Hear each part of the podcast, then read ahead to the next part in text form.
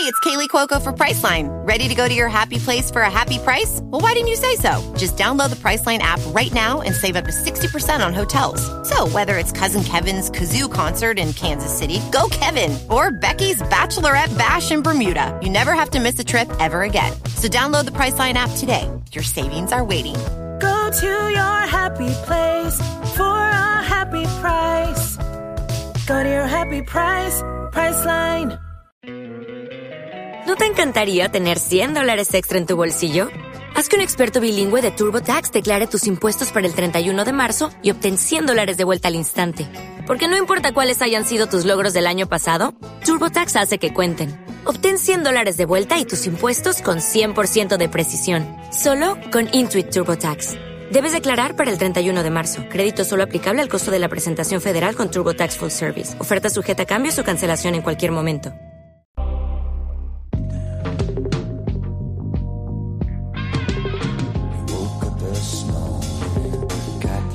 Estás escuchando Streaming, la agenda semanal de Fuera de Series.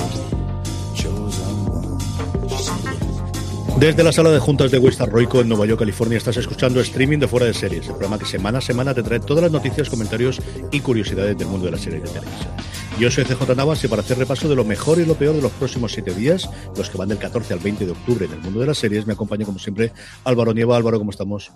¿Qué tal? Pues muy con las pilas cargadas después del puente, que me ha venido muy bien, así que con ganas de hablar de series, que ha habido mucha, mucha actualidad estos días, por cierto. Tenemos mucha actualidad, tenemos cosas de los dineros, tenemos cosas de las audiencias, tenemos cosas, movimientos, tenemos un montón de noticias que comentaros, tenemos un montón de renovaciones, de estrenos. Vendrán después en la agenda con Maricho Lazabal, veréis la cantidad de estrenos que tenemos para los próximos siete días. Antes de todo eso, permitidme que dé las gracias a Cosmo por patrocinar esta semana de streaming. Cosmo estrena Catalina la Grande, una miniserie de cuatro capítulos basada en la historia real de la emperatriz de Rusia más famosa de todos los tiempos. Se trata de un relato de intrigas palaciegas y romances épicos, interpretado por un reparto de lujo encabezado por la oscarizada Helen Mirren, que encarna a la legendaria emperatriz, una mujer brillante y sexualmente liberada que contra todo pronóstico ejerció el poder supremo en la toda Rusia de la segunda mitad del siglo XVIII. La serie cuenta con el guion de Nigel Williams, el responsable de Elizabeth I, y la dirección de Philip Martin, realizador de, realizador de The Crown. Tenéis un episodio nuevo todos los martes a las 10 de la noche en Cosmo y todos los episodios anteriores, si os habéis quedado porque se estrenó el pasado día 12, los tenéis bajo demanda en Cosmo On, que está disponible en los principales operadores de la plataforma. Mi agradecimiento de nuevo a Cosmo y a Catalina la Grande por patrocinar esta semana streaming. Actualidad. Estas son las noticias y críticas más destacadas de la semana. Vamos ya, Álvaro, con todos ellos. Los primeros, los dineros y estos movimientos que hay cada vez que alguien sube, y es que Netflix, poquito a poquito, sube un poquito la cuesta, eh, como suele ser habitualmente. La barata sigue siendo barata y las caras son un poquito más caras. Además, lo hace una semana que quizá no ha sido el mejor timing porque tuvimos, como comentamos en el streaming pasado, pues esa presentación de HBO Max para Europa en el que afirmaron que no iban a subir el precio con ese cambio de HBO España a HBO Max. Nos quedamos con el precio de HBO España para Max, incluso con una ofertilla de que si coges el año completo te sale más barato, etcétera. Y en la otra cara de la moneda, y con un poco de diferencia, tenemos a Netflix que, como tú decías, eh, sube los precios. El, el, más pequeñito, el de 7,99 al mes, se mantiene, pero los otros dos eh, suben. El estándar, que era el que teníamos eh, por 11,99, sube un euro, 12,99. Y el premium aumenta a 2 euros, es decir, de 15,99 pasa a 17,99. Siempre cuando hacen estas, eh, bueno, tienen que dar estas malas noticias, dicen que intentan como, como suavizar el golpe diciendo que es algo para mejorar nuestro catálogo de series y películas, etcétera, etcétera, y que el servicio sea mejor y tal. Pero bueno, al final es, pues eso, que nos cobran más dinero y cada uno pues ya decidirá si, si se da de baja o no. Así que entre cero, un eurito, dos euritos, que cuando uno piensa dos euritos dice no es nada, cuando hace el cálculo en porcentajes, pues ve que las subidas bastante interesantes. Si quieres calidad ultra y cuatro pantallas, especialmente las casas familiares, que como mínimo, no digo cuatro, pero tres o cuatro en mi casa mm, pueden estar habitualmente conectadas, pues ya sabéis, 18 euros precio de amigo, 17,99 realmente, y sin esa oferta que comentaba Álvaro de, de, de, tener la posibilidad de una suscripción anual, que yo no creo que esté demasiado lejos de estarla, porque Disney la tuvo en su momento cuando la lanzaron, HBO Max ya nos ha dicho que la tenemos, casi todos los que yo recuerde, Peacock sé que en Estados Unidos también la tenía, Paramount no sabría decirte la de cabeza, yo no sé si esa será la siguiente posibilidad que tenga Netflix de tener esas suscripciones anuales. Hablando de Gigante Rojo, y una de las justificaciones por la que sube el precio es que hay que comprar cosas a Corea, la exportación es muy cara, y hombre, es que el calamar, ¿no habéis visto todo el calamar? Pues leche, pagarlo, pagarlo, pagarlo, que es lo que hay que hacer. Claro, es que si, si no pagáis, pues no se puede hacer el juego de calamar dichoso, que bueno, pues ya sabéis todo que es la serie que está hablando todo el mundo de ella, y hace unas semanas dijo Ted Sarandos, el coceo, que se podría convertir en la serie más vista de la historia de la plataforma, y ahora ya por fin lo han confirmado, lo hicieron a través de, de redes sociales, y lo que dijeron era que eh, habían necesitado solo 17 días para que 111 millones de personas la convierta en el mejor estreno de la historia de la plataforma. Ahora nosotros ponemos el asterisco. Esos 111 millones significa que han visto al menos dos minutos de, de, todo el metraje, no que hayan visto la serie completa, ni siquiera un capítulo completo o un cuarto de hora para decidir si se piran o no se piran. Entonces, no deja de ser un logro porque es su serie más vista, como decimos, superando además de lejos a, a la anterior que estaba en, en, ese, en esa posición, que era los Bridgerton, que consiguió 82 millones de personas que vieron dos minutos de los Bridgerton. Y pues nada, de 82 millones a, a estos 111, además en un plazo de solo 17 días, porque recordemos que normalmente la métrica que suele usar Netflix es un, un periodo de 28 días. Uh -huh. Así que dentro de esos 28 días todavía tiene margen para subir. Desde luego, sean número arriba, número abajo, sean ciertos, sean que han visto solo dos minutos, el, el fenómeno y todo lo tenemos alrededor, desde pastelerías que están haciendo lo, el jueguecito de la tercera prueba, a lo que queráis, es el universo y el mundo, desde luego es el mes del juego de calamar. Estrenos, mira, este un estreno como los antiguos, que nos dicen el día, no cosas como las que nos dicen, y este va a estrenar este trimestre, se va a estrenar antes del final de año, se estrenará durante este mes, pero ya veremos cuándo. No, este tenemos fecha en Estados Unidos, entenderemos ahora cómo lo haremos, que aquí llegará el día después, y es que la nueva temporada de Star Trek Discovery, que va a ser lo siguiente que llegue del universo Star Trek después de esta segunda temporada que actualmente se está en emisión de Lower Decks, de la serie animada, llegará en Estados Unidos el 18 de noviembre a Paramount Plus. Efectivamente, es para Paramount Plus quien ha anunciado la fecha de estreno para Estados Unidos y aquí en España la tenemos a través de Netflix, hemos tenido todas las temporadas anteriores y normalmente eh, al ser de esos estrenos que, que ellos llaman original, pero no son original, pero sí, sí que lo son en el, en el sentido de que tienen los derechos asegurados en el territorio, no solamente para una ventana eh, de un tiempo, de unos meses, sino que la, la tienen siempre y siempre la estrenan ellos en, en primera ventana, pues eh, entendemos que sí, que irá como la, las veces anteriores, semanalmente y siempre el día después del estreno en Estados Unidos. Yo creo que sí, que no, que no habrá duda. Lo lanzaron en esa fecha en la Comic Con de Nueva York, que se celebró hace unos días, que tampoco ha generado, la verdad, muchas noticias como otras Comic Cones.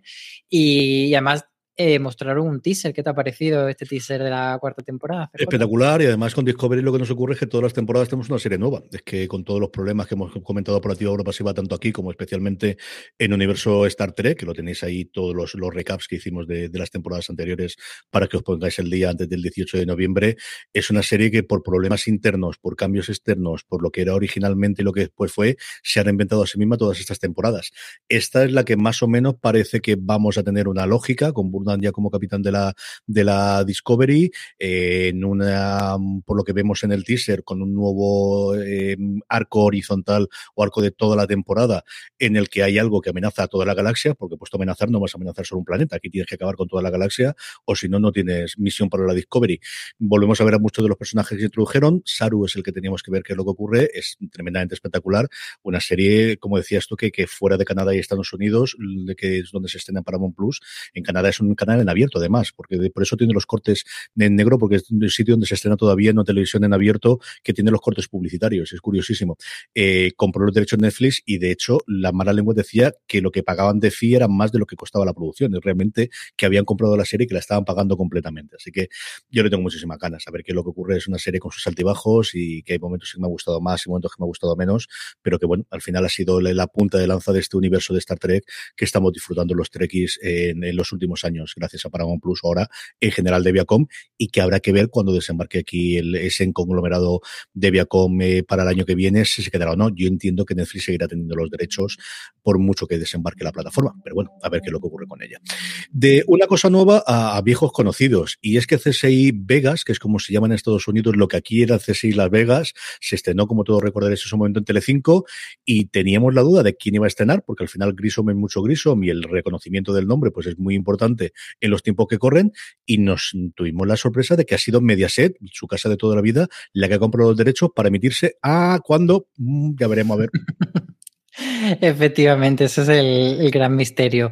Eh, a mí me hace mucha gracia el tema del nombre que tú comentabas, porque allí la original, la de Las Vegas, era CSI simplemente, Aquí era CSI Las Vegas, pero este, esta nueva versión allí se llama CSI Vegas y ha respetado ese, esa terminología media 6. Por tanto, en Las Vegas se pierde ese Las por el camino.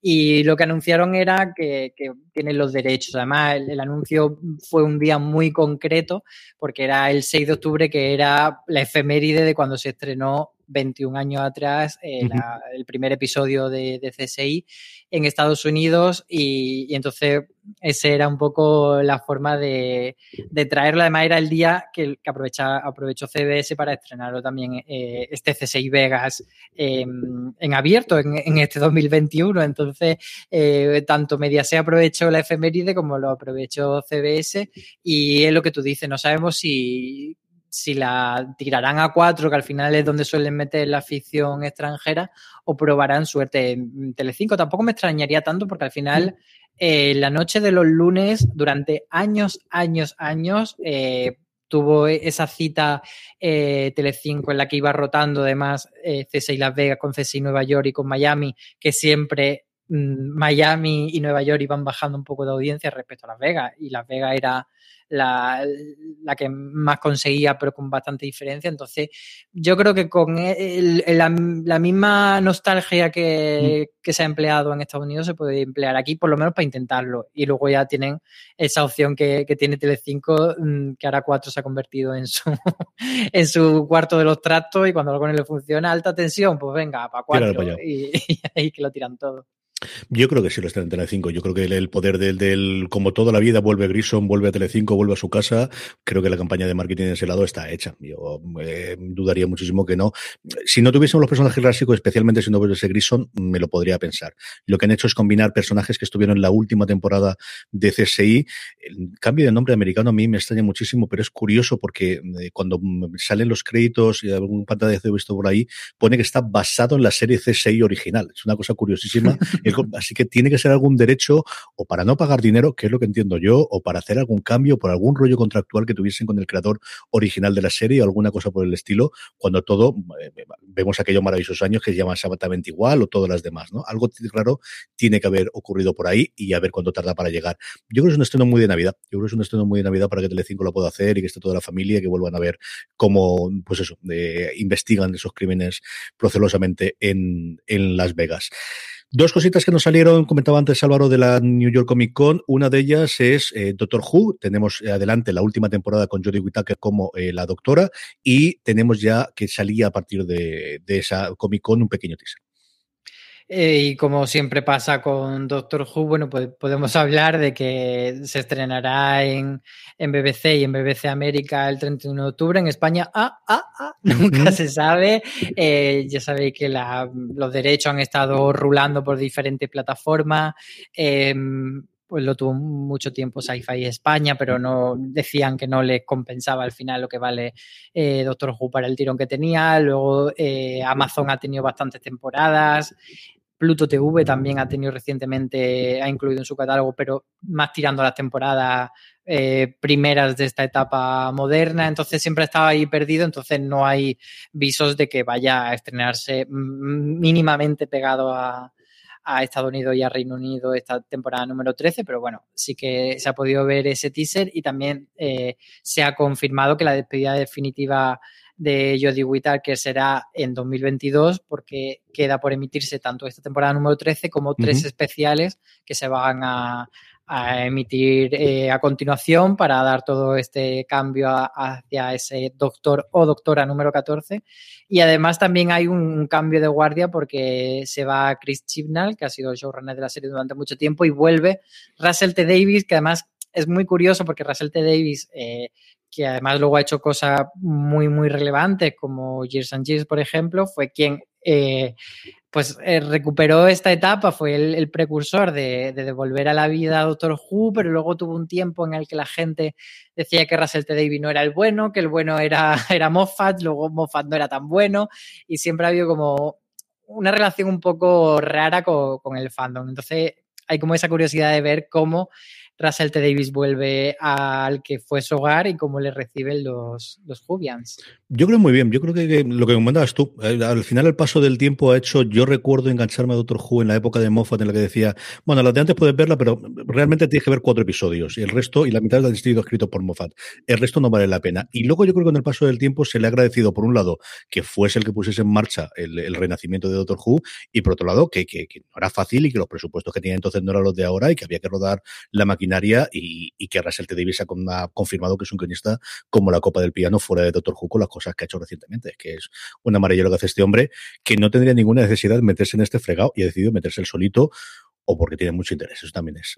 La otra cosa que veníamos de Nueva York Comic Con, una de esas series que siempre funcionan en las Comic Con es The Walking Dead, eh, la franquicia, el universo sigue expandiéndose y se expande ahora con cuentos Tales of the Walking Dead.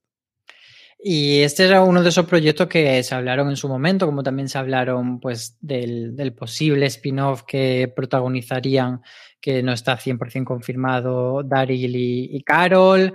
Hay como varias ideas para, mantener viva la franquicia de The Walking Dead y esta es una de esas ideas.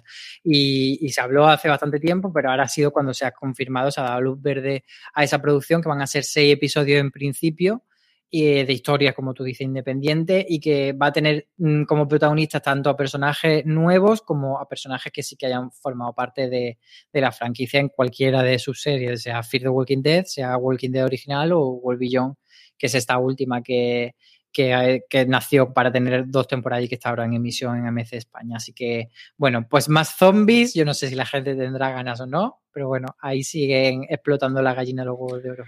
Esa es la apuesta, desde luego, que tienen ellos. Entiendo que la veremos aquí en AMC, como ocurrido con el resto de las, de las series después de esa venta inicial que se hizo a Fox en, en el caso español, o no, porque ya veremos dónde está cada una dentro de, para cuando se extiende la serie, que ya veremos a ver cómo está la cosa.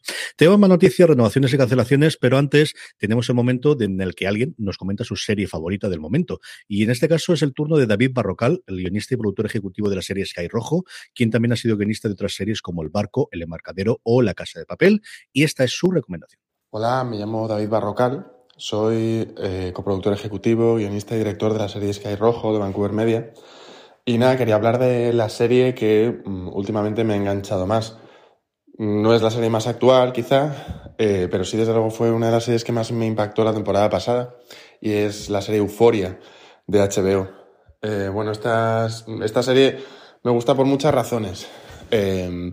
Principalmente, mm, básicamente por, el lenguaje audiovisual tan transgresor que tiene, por la narrativa también que me parece muy transgresora y por las interpretaciones, ¿no? Yo creo que Sam Levinson hace un retrato de la generación Z eh, bastante fascinante y sobre todo nos habla de una manera muy atractiva de las heridas de esta generación, ¿no? Un poco de esa obsesión por los likes, de esa vida pegados a los teléfonos móviles de los chavales, de, la manera de relacionarse que tienen ahora por medio de las redes sociales, ¿no? De la ansiedad que sienten por, por un futuro que es, pues que es incierto, ¿no? De alguna manera. Y por encima de todo, yo creo de la, de la soledad, ¿no? De la soledad y del desencanto generacional, que es un poco, yo creo, lo que, lo que nos vincula a ellos, ¿no? Lo que, lo que nos acerca a los que no pertenecemos a esa generación, a ellos, que es un poco como nos hemos sentido todos en la adolescencia, ¿no? Ese, ese desencanto generacional. Entonces, luego por otra parte, eso, eh, como he dicho, es una serie que visualmente me parece, bueno, un, torrente, y, y tienen como una intención constante de buscar la lateralidad, la diferenciación. Cada plano de euforia, cada puesta en escena, hay una voluntad de hacerlo de una manera diferente, de una manera llamativa, de una manera... Bueno, la dirección de fotografía es también alucinante, la luz, los colores, todo está al más mínimo cuidado. El maquillaje. El maquillaje es uno, uno de los más maravillosos que he visto últimamente en ficción. Y nada, luego también, por supuesto, las interpretaciones. Hemos descubierto a Zendaya, que es una bestia en interpretación, que hace unas cosas en la, en la serie brutales, como por ejemplo el capítulo especial, eh, después del el último de la primera temporada, un capítulo especial que lo lleva a ella eh, en un diálogo y es una, una, lección de interpretación de una chica que además es muy joven, que es, es impresionante, ¿no? Luego también hay otra cosa que me gusta mucho de Euforia y es eh, cómo nos presenta un personaje de una chica trans de una manera completamente mmm, natural, de una manera luminosa. Y yo creo que para los que hacemos ficción, mmm, de alguna manera es una especie de faro de cómo tratar la realidad LGTBI, ¿no? De, de, de, con qué naturalidad, con qué respeto, con qué, no sé, de una manera positiva y sin marcar que precisamente eso es ningún tipo de característica, dándole una, una total naturalidad. Y bueno, estas son las razones por las que me gusta Euforia. Venga, un saludo. Mil millones de gracias a David por, por habernos prestado estos minutitos y recomendarnos su serie favorita del momento. Como decíamos Álvaro, tenemos esta sección que prácticamente hemos inventado, pero que tenemos ahora ya todas las semanas, de renovaciones y cancelaciones, y en este caso también una resurrección en forma de pues spin-off, continuación, reboot o como queramos decirlo después. Sí, eh, hablas de That 70, bueno, 70 show no es 70 shows, pero claro, ya lee los números.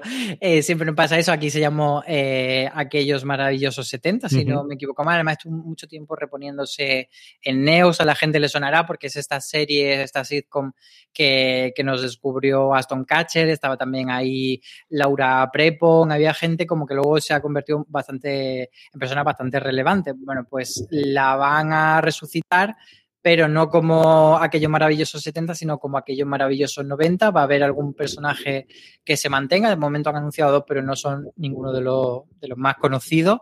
Y, y, bueno, a ver cómo se da esta traslación que, que, supone ya la confirmación, la enésima confirmación de que los 90 son los nuevos 80 y de que la nostalgia por los 90 está aquí para quedarse. Luego vamos a mencionar también que se estrena esta semana Sé lo que hiciste y el último verano la serie y hay muchísimos otros ejemplos de, de, que los 90 están aquí para explotar esa, esa nueva gallina de los huevos de oro de la nostalgia. Total y absolutamente. Se han confirmado que los padres, que eran personajes secundarios en la serie volverán y es Netflix la que va a llevar adelante. Yo creo recordar que Netflix la metió en el catálogo y se ve que lo ha funcionado bien porque además necesita sitcoms, que al final es de lo que se nutre. En Estados Unidos han rescatado a Seinfeld, pero tienen una escasez de éxitos propios en cuanto a sitcom y, y poder hacerlas que se ha decidido hacer. En renovaciones tenemos una cantada y otras que no lo estaban tanto, Álvaro. Pues sí, estaba cantadísima la renovación de Fundación por una segunda temporada. Yo creo que a poco que funcionase bien, salvo que, salvo que dijesen es que nos están viendo tres personas y el visionado nos sale a 8.000 euros por persona, que probablemente sea así el número. O sea, es eh, una serie carísima, pero yo creo que a nivel eh, no solo del número de visionados, o sea, si, si, lo hacemos a nivel de número de visionados, les debe salir carísima la factura de, del ratio de, de, euro invertido por visionado. Pero yo creo que a, a nivel de, pues eso, de publicidad y de nombre y de prestigio, a Apple TV Plus le ha venido muy bien fundación y era normal que la renovasen por una segunda temporada. Ya como tú habías comentado en otros podcasts, habían dicho que tenían planes para varias temporadas. Veremos a ver si sigan a, a hacerlos todos o no. Y luego desde Reino Unido nos llega la renovación por una segunda temporada de Profesor T, que es la este remake que hicieron en, en, la cadena ITV de la serie belga, que aquí la belga la trajo Cosmo y ahora esta versión británica la tiene Movistar, así que renueva por una segunda temporada. No, fundación, es decir, en el podcast oficial de Fundación de, de Apple, eh, que lo hacen eh, David Segoyer, que es el co-creador de la serie, el guionista principal, el showrunner de la misma, él cuenta, además de cosas personales bastante interesantes de, de, que escuchéis, de la relación con el padre, que es el que le acercó el libro y la pelea, que varias cosas que, que yo creo que vale la que escuchéis eh, que tenía con el libro a la hora de adaptarlo, el que él cuando le plantea a Apple originalmente en la serie, le dice esto, esto es lo que ocurrió en la primera temporada, pero tendrías idea para más y dice, sí, esto son la idea de mis ocho temporadas y lo dice en el podcast oficial de Apple. O sea, no es que lo haya dicho en una entrevista expendida o una cosa que encontré yo en YouTube que era de la, eh, de la agencia de turismo eh, chipriota porque estaba rodando al algunas cosas y le habían hecho dos entrevistas. Es una cosa recondita en YouTube. No, no, en el podcast oficial de la serie en Apple, el propio Goyer dice que tienen planes para ocho temporadas. Que Apple las pague o no, ya veremos a ver cómo funciona después de la serie. Pero esa era la idea. Y si tenemos renovaciones, también tenemos cancelaciones. Alguna que otra cosita tenía que caer, ¿no? Eh, sí, caen un par también. Una de ellas es más una finalización, pero yo creo que es la, la, que a mucha gente le puede tocar más la patata, que es Better Things, mm. que FX ha anunciado que terminará tras su quinta temporada, pero bueno, yo creo que la verdad es que ha tenido eh, bastante tiempo de, de, desarrollar toda la historia de, del personaje de Pamela Aldon y y bueno, pues se despedirá, yo creo, con, con, buen sabor de boca en esta quinta temporada. Y luego la otra es una serie quizá no muy conocida, pero yo en mi mente estaba ya renovada, fíjate, que se llama Dashi Lily, que es una de estas series mm, como con tono comedia romántica navideña que lanzó Netflix el año pasado y uh -huh. que hizo una primera temporada que yo la recomiendo mm, a ver, dentro del contexto que es de una serie de tarde tonta de domingo, de agarrarte un chocolate caliente y sentarte con la mantita a ver algo navideño y así, pues ese tono de comedia romántica, como decía antes, está bastante simpática. Entonces me ha sorprendido esa cancelación porque además era una serie que probablemente hiciese con tres pesetas. Netflix no deja ni una, ya está, esto es lo que hay. Canceladas, renovadas y proyectos. Acabamos esta sección, nuestra parte del, de streaming con proyectos. Lo primero es, estaba cantado, estaba visto que se lo habían pasado muy bien haciendo de Agatha Harkness en su momento y tenemos un posible spin-off de la Bruja Escarlata eh, alrededor de nuestra bruja favorita, después, eso sí, de la Bruja Escarlata, que ni tiene fecha ni tiene confirmación, pero suena a que esto tiene bastante posibilidades. Salor. Hace una semana le preguntaron a, Kevin Feige si pues eso, como había funcionado también el personaje de Agatha Harness y si lo iba a repescar de algún modo y él dijo que sí, que le gustaría, pero que eh, quedaba tiempo y ahora, bueno, pues se ha confirmado que el proyecto está in the works, como se suele decir en la industria, es decir, que están trabajando en ello, aunque no tenga luz verde, por tanto puede salir o no, pero todo pinta que sí. La cosa es eso, eh, ver en qué, en qué fase del timeline tanto de, del calendario de Disney Plus como de las fases de Marvel encaja todo esto, si tiene que terminar probablemente la fase 4 y que cambien los multiversos y toda esa cosa, pero bueno, lo importante es que, que, este personaje que tanto nos gustó de Bruja Escarlata va a seguir y bueno, y que también nos da la esperanza de que mm, Bruja Escarlata y Visión como tal, como serie, se supone que es una miniserie que no va a seguir, pero a lo mejor sigue esa trama llamándose ahora a la serie, pues lo que sea, Agatha Harness y el universo de la locura o como la quieran llamar, pero yo tengo muchas ganas. Sí, al final, conforme todo está relacionado, pues veremos a ver qué nos trae en su momento Doctor Extraño y veremos qué nos traen las próximas películas de Marvel y a partir de ahí cómo encajan las series. Mike Flanagan, que se ha quitado la espinita de poder hacer una cosa original a partir de un guion suyo en vez de adaptarlo con en Misa de Medianoche, pues se vuelve a lo suyo, que es adaptar los clásicos y en este caso se ha ido ni más ni menos que Edgar Allan Poe para adaptar pues una de sus novelas más famosas. Se nota que Netflix está contentísima uh -huh. con, con, Mike Flanagan como, bueno, su, su valor seguro de, en el género del terror, que en realidad luego ya podemos entender si es terror realmente o esos dramas con tintes de terror, que es más, más bien lo que él hace, pero bueno, eh, le ha dado nada menos que un cuento de Edgar Allan Poe, que es La caída de la casa Usher, y es lo que va a adaptar su siguiente proyecto y yo creo que también han sido muy inteligentes en hacer este anuncio de adaptación, aunque esté en una fase muy, muy previa, pues justo después de la buena aceptación que ha tenido Misa de Medianoche, que quizá no ha calado tanto como las maldiciones, de, mm. sobre todo la de Hill House, pero yo creo que ha tenido muy buena muy buena recepción en cuanto a crítica y que ha debido funcionar medianamente bien. Así que yo creo que el combo Mike Flanagan Netflix lo tenemos para años. Desde luego que sí. Es cierto que en esta era más complicadita, yo creo que, que, Hill, el, que Hill House, llega en otro momento, se encontró con un calamar por en medio, estas cosas que les pasan y que nadie puede prever. Y la última que tenemos es, bueno, pues ya teníamos una propuesta de Javier Olivares, varias más alrededor de la figura del rey emérito, y lo siguiente que tenemos es la adaptación del podcast X-Ray, que Stars Play la va a convertir en serie. Sí, no sé si dice X-Ray o X-Ray, no lo tengo claro, pero... Yo siempre he dicho X-Ray, pero no pero lo sé. No lo sé. Sea como sea, lo, lo, van a traer a serie de televisión, como tú decías, con Star Play y parece que, bueno, que es una ficción que quizá eh, en la época de hace unos años de las cadenas mm, privadas generalistas en abierto, jamás habríamos pensado que iba a haber una serie sobre Juan Carlos I con un tono un tanto crítico, porque sí es verdad que tuvimos aquellas del 23F, el día más difícil de Juan Carlos, etcétera, etcétera, pero bueno, que al final no dejaban de, de seguir apuntalando ese mito fundacional de, de, la democracia de Juan Carlos como el señor que trajo la democracia y, habría sido impensable hacer algo mm, desde un punto de vista más crítico y esto parece que es lo que propone, porque al final X-Ray, para quien no lo conozca, que estamos hablando de ello como si todos lo supiesen, pues es un podcast que hizo original Spotify, uno de los primeros podcasts o el gran primer podcast en español para el mercado de España, mejor dicho, que se hizo desde Spotify como un original y eran 10 episodios de 25 minutos en el que se granaba una investigación sobre la vida del rey emérito y sobre su negocio, que como todos sabemos, pues luego eh, ha habido acusaciones de corrupción, etcétera. Entonces, para llevar eso a la, a la pantalla, eh, hay un equipo muy chulo, porque eh, junto a Starplay está Sony Pictures y, dentro de Sony Pictures dos personas que tienen un contrato de exclusividad con, con este estudio, que son Howard Gordon y Alex Gansa. Para que los ubiquéis, Alex Gansa ha sido el showrunner de Homeland durante mucho tiempo y Howard Gordon, además de productor ejecutivo de Homeland, es un señor que ha estado ligado como productor ejecutivo a muchísimos proyectos eh, muy gordos, sobre todo a la franquicia 24, que además yo recuerdo cuando, cuando estrenaron la última 24, este, este especie de reboot, continuación que hicieron, Fox España lo trajo, estuvimos entrevistándole y un tío que además decía que le encantaba España, que, que le gusta mucho la cultura española, etcétera. Entonces tiene sentido que,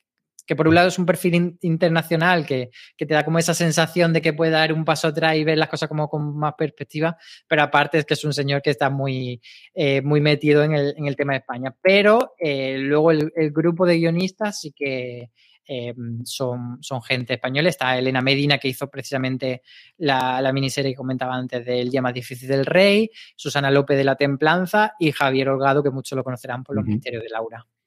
Totalmente, sí. Desde luego, al final es el que entre en las plataformas internacionales y que no tiene problema. Esto yo lo he hablado por activa o pasiva de. Nosotros no tenemos problema en meternos en charcos de esto. No lo tenemos en Estados Unidos, menos lo tenemos internacionalmente. Así que, igual que ocurrió con Spotify cuando apostó por este podcast para ser su punta de lanza del lanzamiento de los originales, pues de alguna forma con esto también lo va a hacer Starplay. Vodafone Televisión recomienda.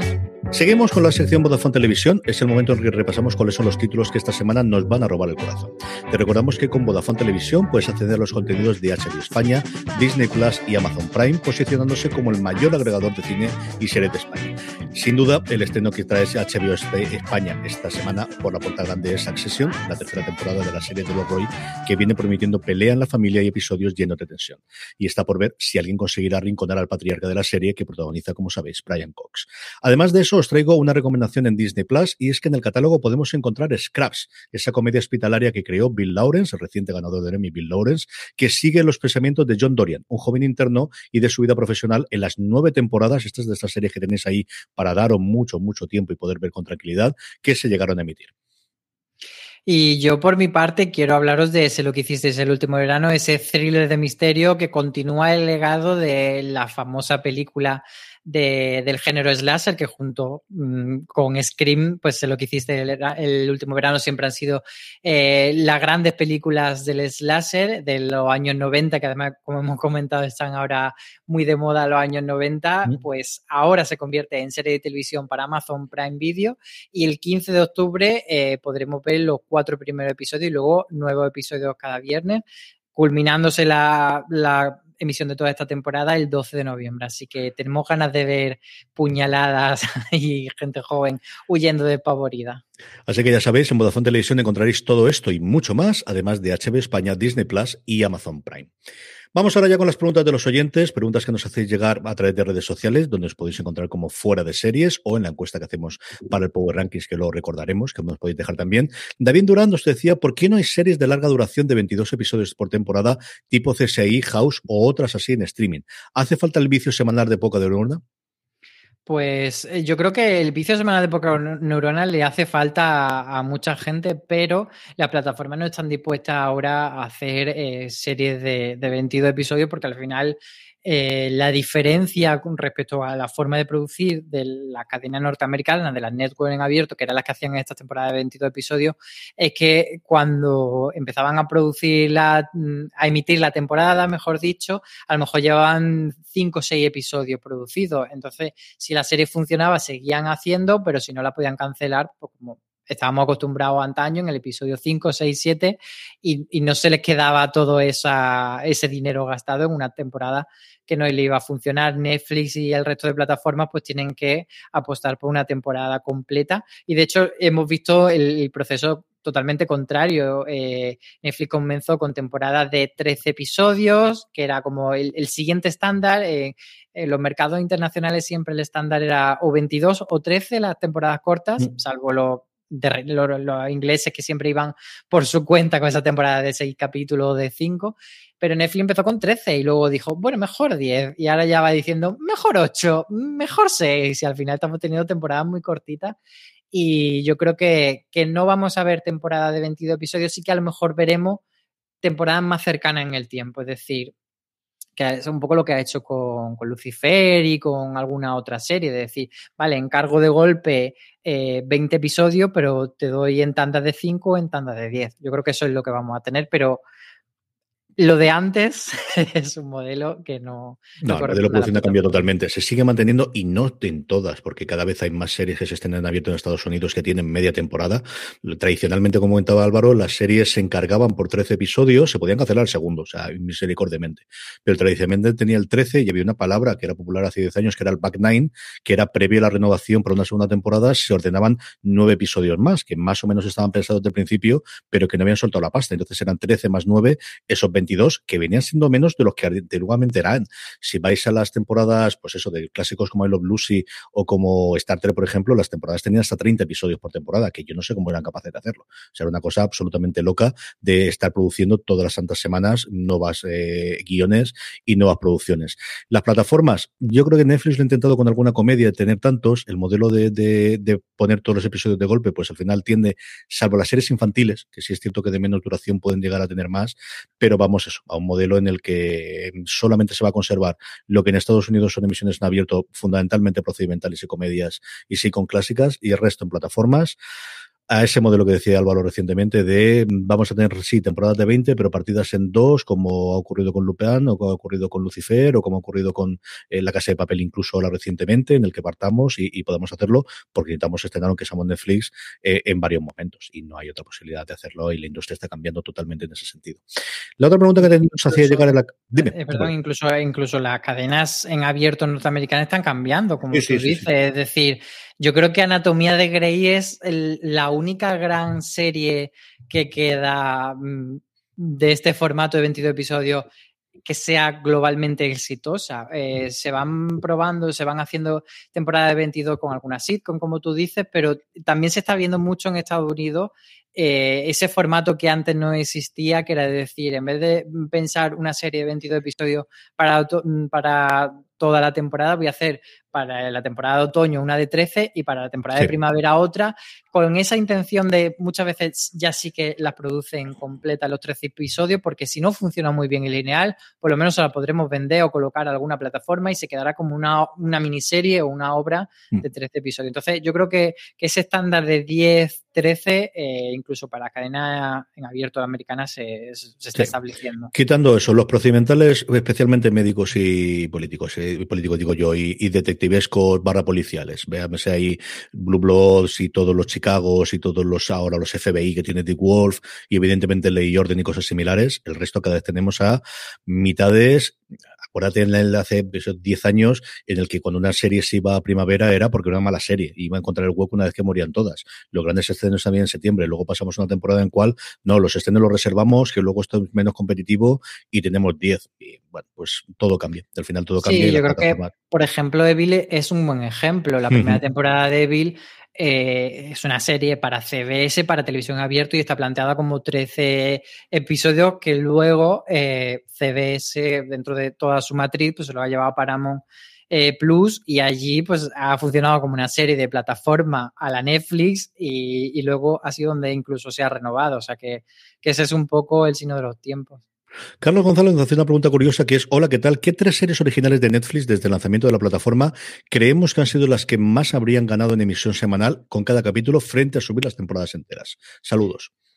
No sé si las que más, pero bueno, yo he pensado tres que creo que podrían haberse beneficiado. Una de ellas sería Dead to Me, porque creo que al ser una serie que juega mucho al cliffhanger y al misterio y, y, a dejarte tal, pues bueno, al final cuando tienes todo el episodio, el misterio te dura lo que tarda la barrita blanca esa de hacer pi, pi, pi, y, completa, y completarse y decir siguiente episodio. Y ya tienes la respuesta. Yo creo que esa semana a semana habría funcionado muy bien. Russian Doll creo que también, por, sí. por el tema, no es exactamente misterio, pero bueno, como que, que, te va eh, animando a seguir, pero también por la repercusión que podría haber tenido en cuanto a crítica, el análisis más de episodio a episodio y no tanto el análisis de temporada global de, de haberla visto todo junta.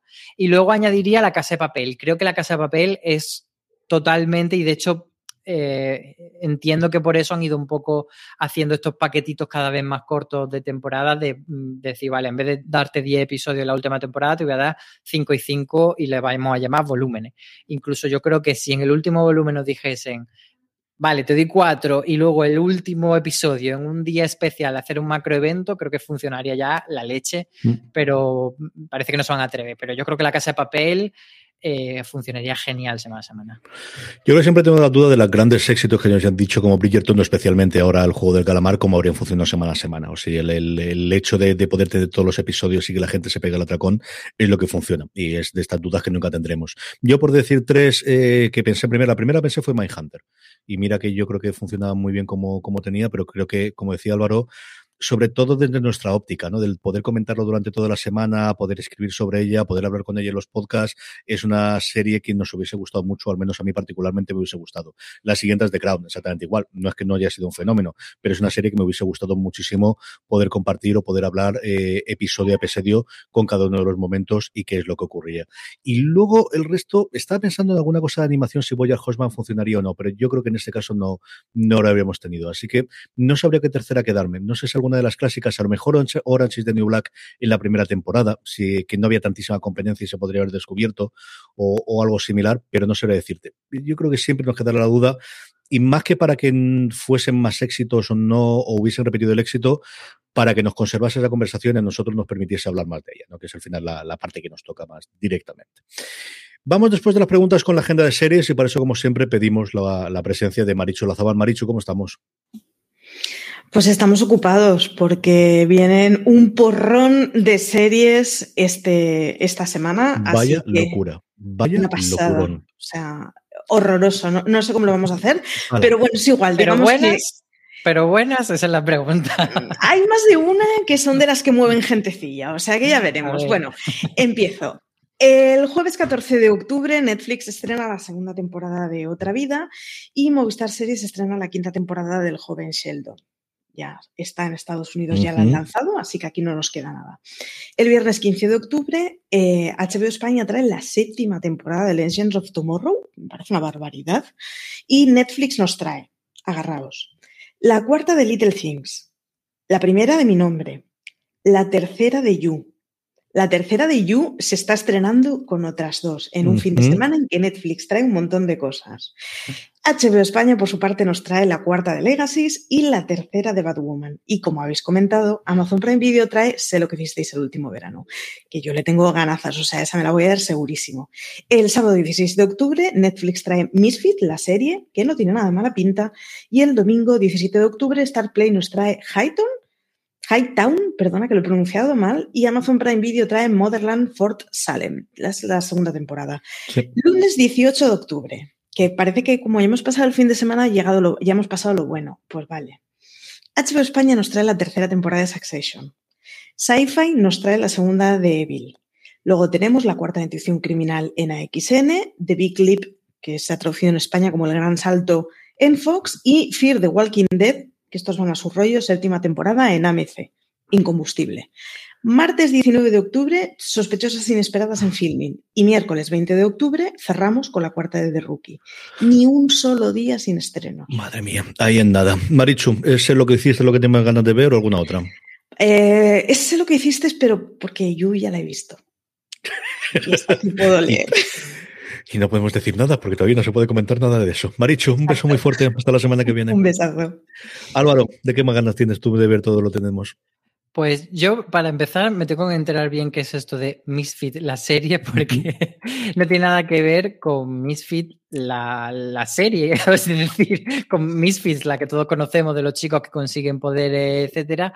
Esto entiendo que cuando dicen Misfit 2. la serie es porque hay una película previa que creo que es ecuatoriana. Lo tengo que buscar. Es sobre unos chicos que quieren montar un, una, un musical y está en el instituto y la directora del instituto le prohíbe hacer el musical, etcétera.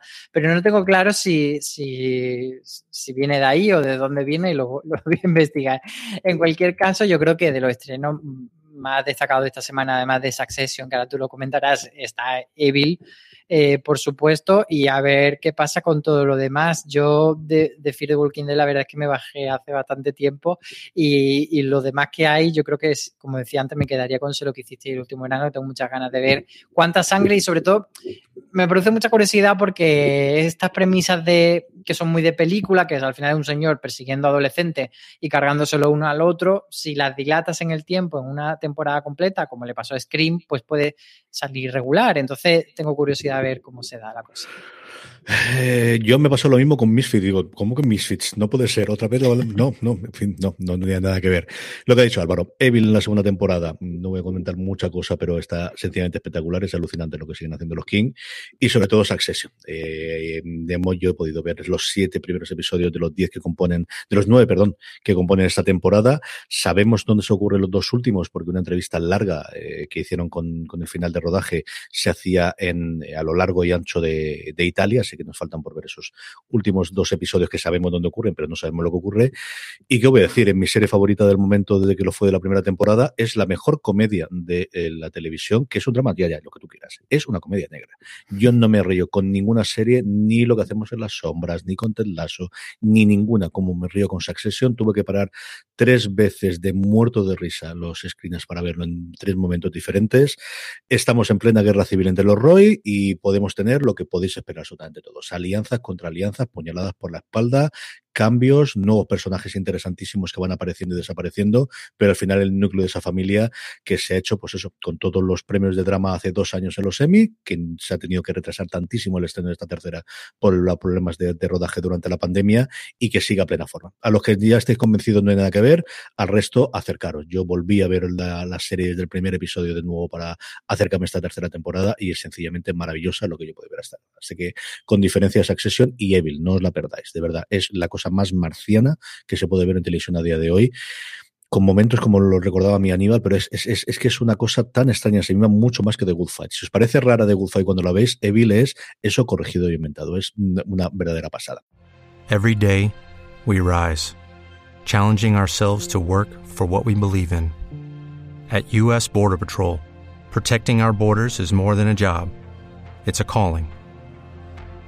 Agents answer the call working together to keep our country and communities safe. If you're ready for a new mission, join U.S. Border Patrol and go beyond. Learn more at cbp.gov/careers. Oh, oh, oh, O'Reilly.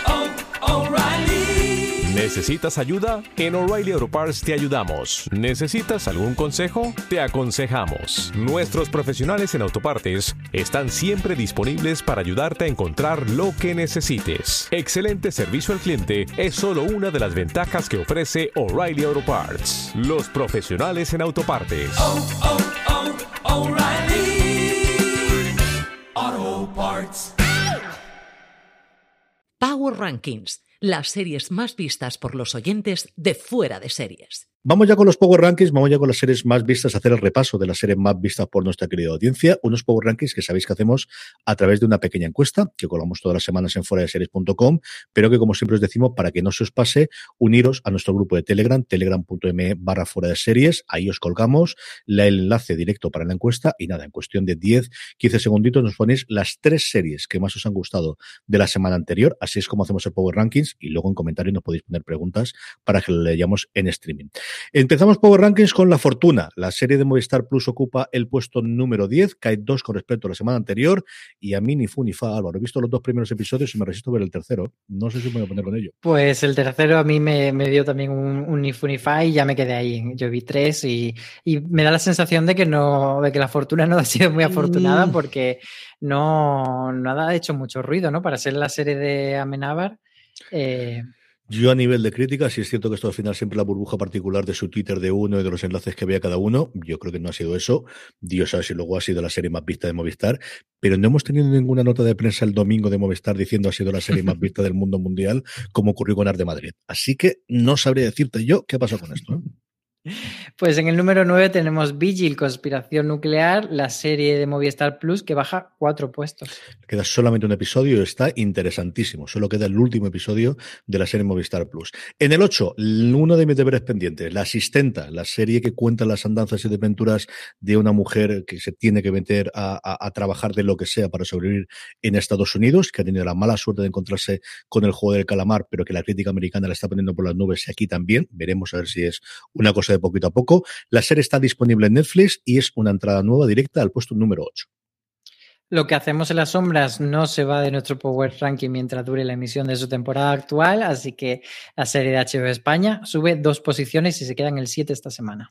La mismos puestos dos también suben Misa de Medianoche. Hemos hablado antes de Flanagan, hemos hablado de sus obras, tenéis la crítica de la serie en fuera de series.com a cuelgo de Juan Galonce, así que Misa de Medianoche, la serie de Netflix, en el puesto número 6 empieza a despedirse de nuestro Power Ranking Sex Education, que está en el número 5, baja un puesto esta semana.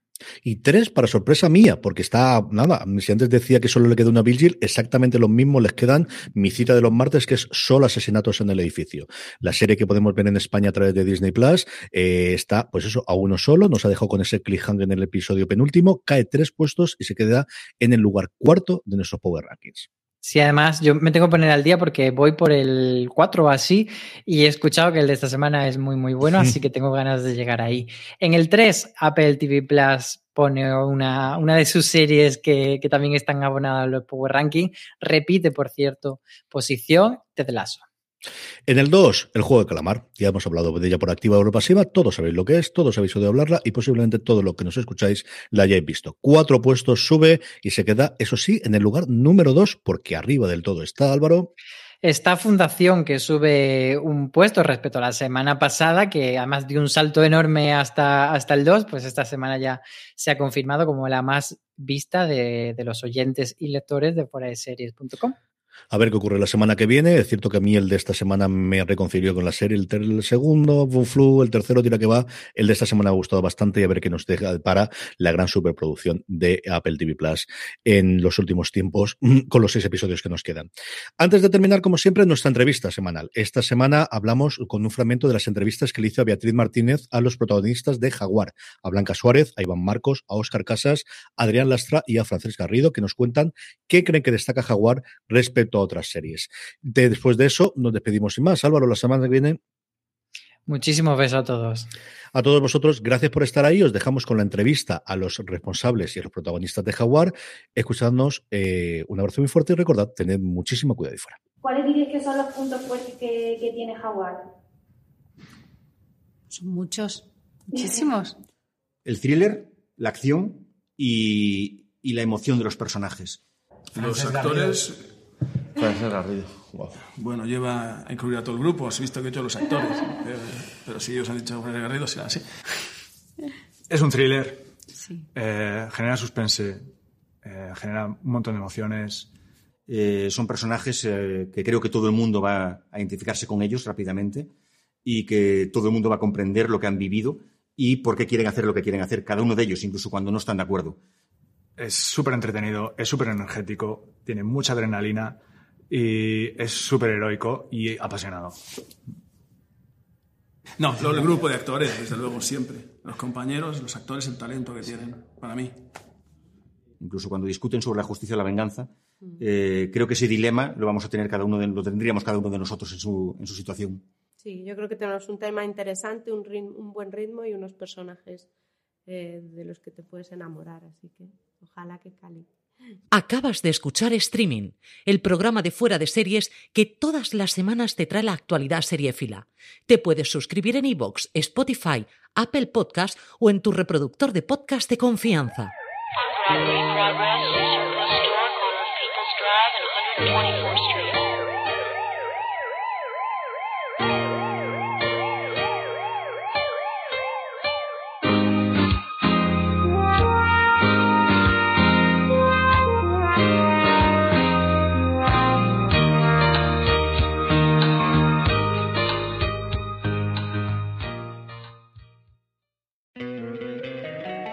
Encantaría tener 100 dólares extra en tu bolsillo? Haz que un experto bilingüe de TurboTax declare tus impuestos para el 31 de marzo y obtén 100 dólares de vuelta al instante. Porque no importa cuáles hayan sido tus logros del año pasado, TurboTax hace que cuenten. Obtén 100 dólares de vuelta y tus impuestos con 100% de precisión, solo con Intuit TurboTax. Debes declarar para el 31 de marzo. Crédito solo aplicable al costo de la presentación federal con TurboTax Full Service. Oferta sujeta a cambios o cancelación en cualquier momento. ¿Necesitas ayuda? En O'Reilly Auto Parts te ayudamos. ¿Necesitas algún consejo? Te aconsejamos. Nuestros profesionales en autopartes están siempre disponibles para ayudarte a encontrar lo que necesites. Excelente servicio al cliente es solo una de las ventajas que ofrece O'Reilly Auto Parts. Los profesionales en autopartes. Oh, oh, oh, O'Reilly Auto Parts.